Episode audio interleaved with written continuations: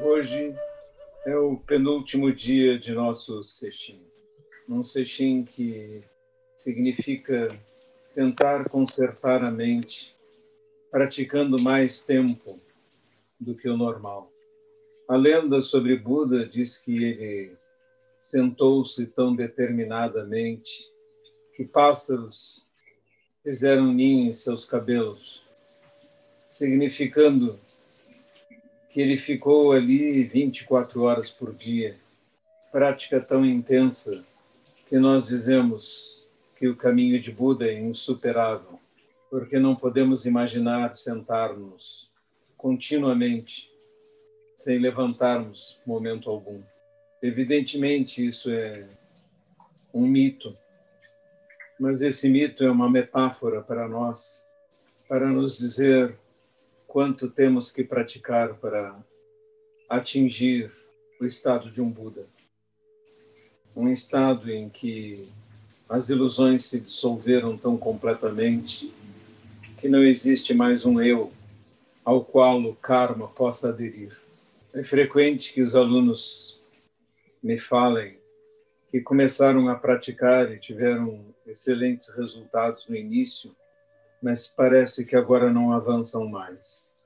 Este é o momento em que não podemos parar, porque a prática produz resultados como se fossem em degraus, um platô, um avanço, um platô, outro avanço.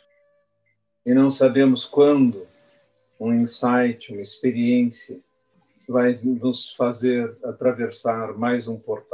Então, recomendo a todos: não sentem pensando em atingir algo, não sentem querendo progressos. Essa atitude ambiciosa é ela mesma um grande obstáculo. A maneira de praticar é apenas faça, não pense, não procure nem ambicione. Transforme isso numa parte de sua vida. Quando alguém lhe perguntar por que faz, responda: não sei, sinceramente mestres tentando desarmar esse espírito aquisitivo já disseram: sentar não serve para nada. Ou mesmo, o Zen é uma grande trapaça. Há mesmo um título de um livro de Kodo Sawaki com esse título. Não pratique o Zen para ser superior.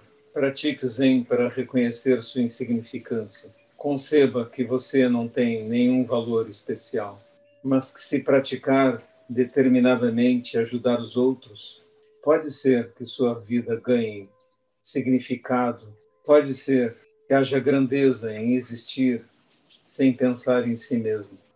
O segredo mesmo é esquecer, esquecer de nós mesmos. Sentar-se em zazen da mesma forma que as árvores florescem, da mesma forma que a grama cresce, agir da mesma forma que o vento, então nós e o universo seremos realmente um.